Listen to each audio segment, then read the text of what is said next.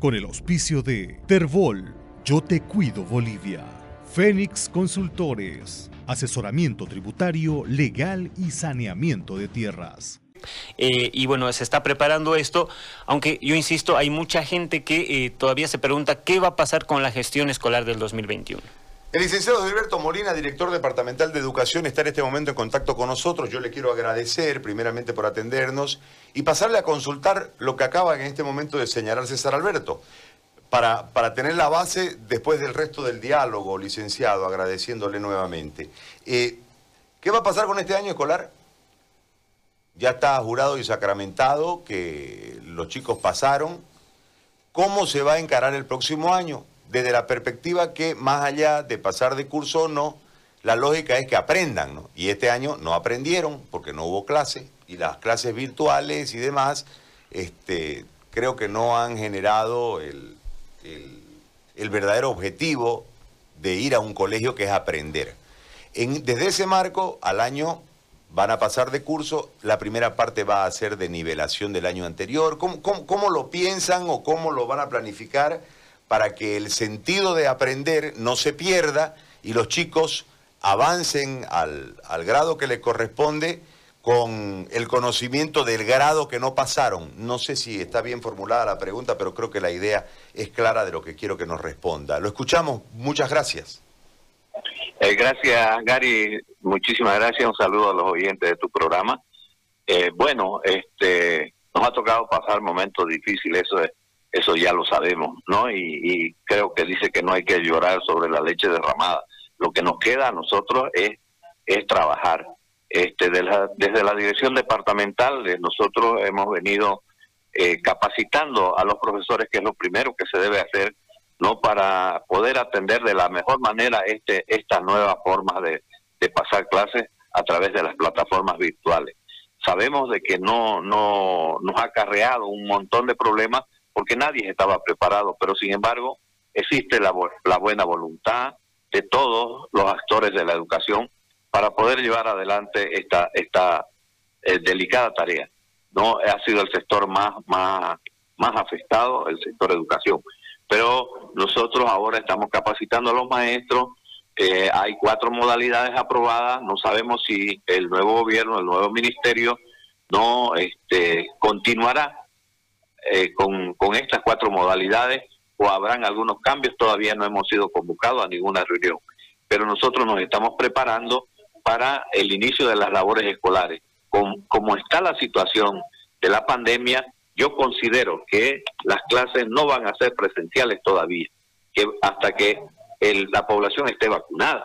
Entonces considero de que se va a iniciar las labores escolares con las modalidades nomás eh, virtual, a distancia y tal vez eh, muchos, muchos actores de la educación, padres de familia, directores, eh, están pidiendo la, la modalidad semipresencial. Entonces estamos preparándonos para eso. Hay incertidumbre, es cierto, no sabemos todavía cómo va a estar la situación en el mes de febrero para el inicio de la gestión escolar. Ahora, le hago una consulta en relación a ese pedido, que puede ser producto del temor pero ¿cuál es la cuál es la posición científica en torno a eso? Entendiendo que dentro del grupo de riesgo, con mayores facilidades de, en caso de contagiarse, cruzar eh, la enfermedad sin mayores problemas, es precisamente las edades escolares. Desde ese marco, me parece que la eh, ida a clase no entrañaría un riesgo para los alumnos en cuestión. Entre 3 y 18 años no están dentro del grupo de riesgo, todo lo contrario. A esto sumémosle el otro tema, que la mayoría de los chicos no van solos, ¿no? Alguien los lleva.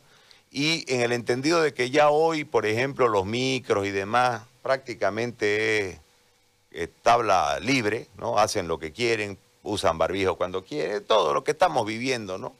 Eh, en estos momentos, eh, la falta de conciencia ciudadana y la falta, por el, por el clima tan politizado, de políticas de concientización a través de los medios de comunicación hacia la gente, más allá del consejo y la reteada diaria del, del CEDES, ¿no? Porque el del CEDES no, nos da los números y nos retea, pero no nos hace una campaña de concientización. En ese marco, este, ¿cuál es el sustento para que los padres, más allá del miedo, digo, ¿no?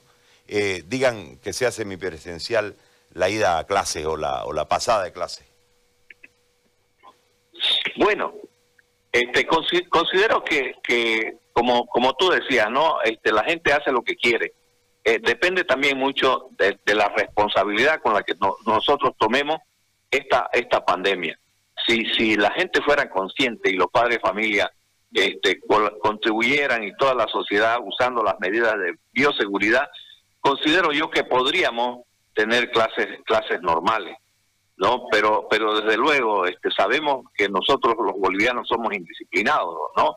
Este, tener, tendríamos que recurrir este, a la responsabilidad de todos los actores, donde también juega un papel importante este, las autoridades de salud también, ¿no? Y, y, y cómo esté la pandemia.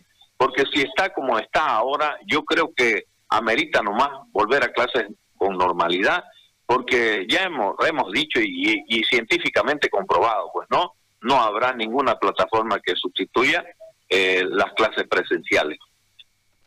Ahora, dentro del cronograma, ¿eso recién lo van a definir, licenciado? Es decir, las inscripciones, la vuelta a clase, etcétera, ¿todo eso lo van a definir recién? Sí, eso no está definido todavía.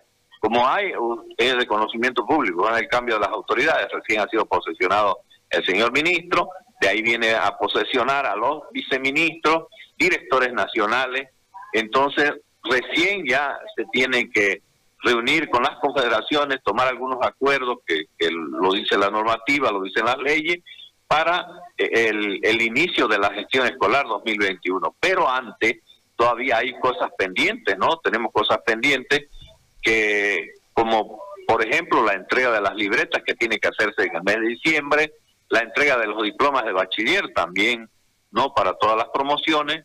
Entonces, pasado eso, me imagino que todo el mes de enero debe ser para planificar la gestión escolar 2021.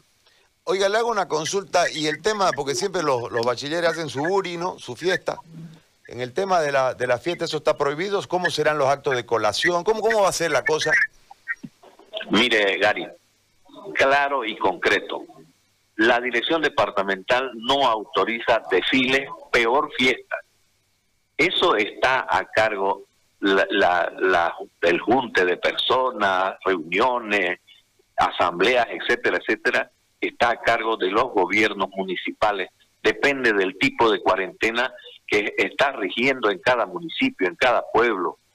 ¿no? Entonces nosotros lo único que vamos a hacer es entregar los diplomas de bachiller a los directores de las unidades educativas y si ellos quieren hacer desfile de graduación tendrán que solicitar un permiso al gobierno municipal y ellos serán los que le dirán si sí, no o, o cómo lo harán. Le hago la última consulta de nuevo porque no sé si lo respondió o por ahí yo no lo entendí. En el tema de la de este año que no pasaron clases, bueno, dos preguntas le voy a hacer. ¿Cómo lo van a calificar? Porque no pasaron clases, ¿no? No hay exámenes, no hay pruebas, no hay cómo calificarlo. ¿Cuál será la nota? ¿Cómo van a hacer eso? Para hacerlos pasar de curso y en caso de los bachilleres para graduarlos.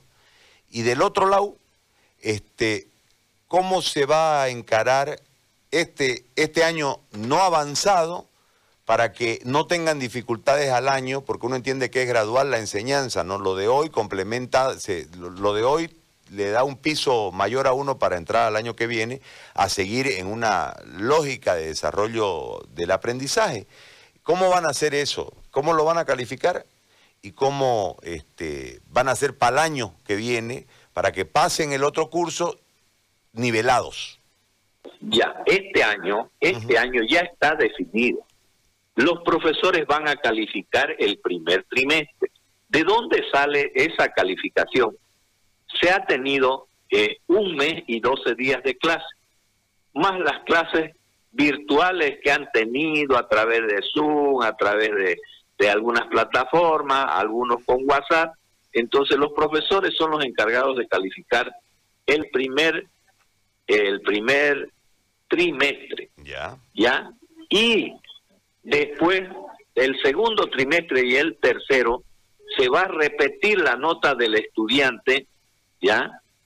De, la gestión anterior. Ahí se va a generar los tres trimestres. Eso está determinado, así lo han determinado con la clausura eh, de la gestión escolar que se ha hecho el, el 30 de o el 31 de julio.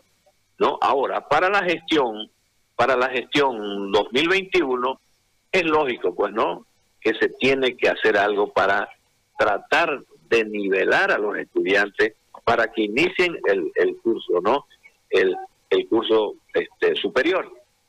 Entonces, para eso se determina un diagnóstico, se llama.